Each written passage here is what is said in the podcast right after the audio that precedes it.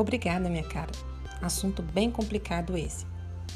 O ministro Luiz Roberto Barroso conseguiu, em sua sustentação oral, falar de forma contundente e humana sobre esse tema tão conflituoso.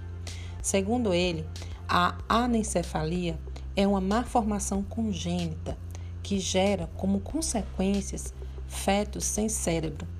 É uma condição incompatível com a vida extrauterina. Todas as entidades médicas e científicas que compareceram na audiência convocada pelo ministro Marco Aurélio confirmaram que o diagnóstico é 100% certo e a letalidade ocorre em 100% dos casos. Mesmo com todos esses dados, muitos são contra o aborto, na maioria das vezes por questões pessoais e religiosas. Segundo líderes religiosos, o anencéfalo é um ser vivo intraútero. Ele nasce com vida e vai a óbito com minutos, dias, meses ou após anos. Se ele nasce vivo, o aborto é criminoso. Todos têm direito à vida, aos recursos existentes e, consequentemente, uma morte natural com toda a assistência médica.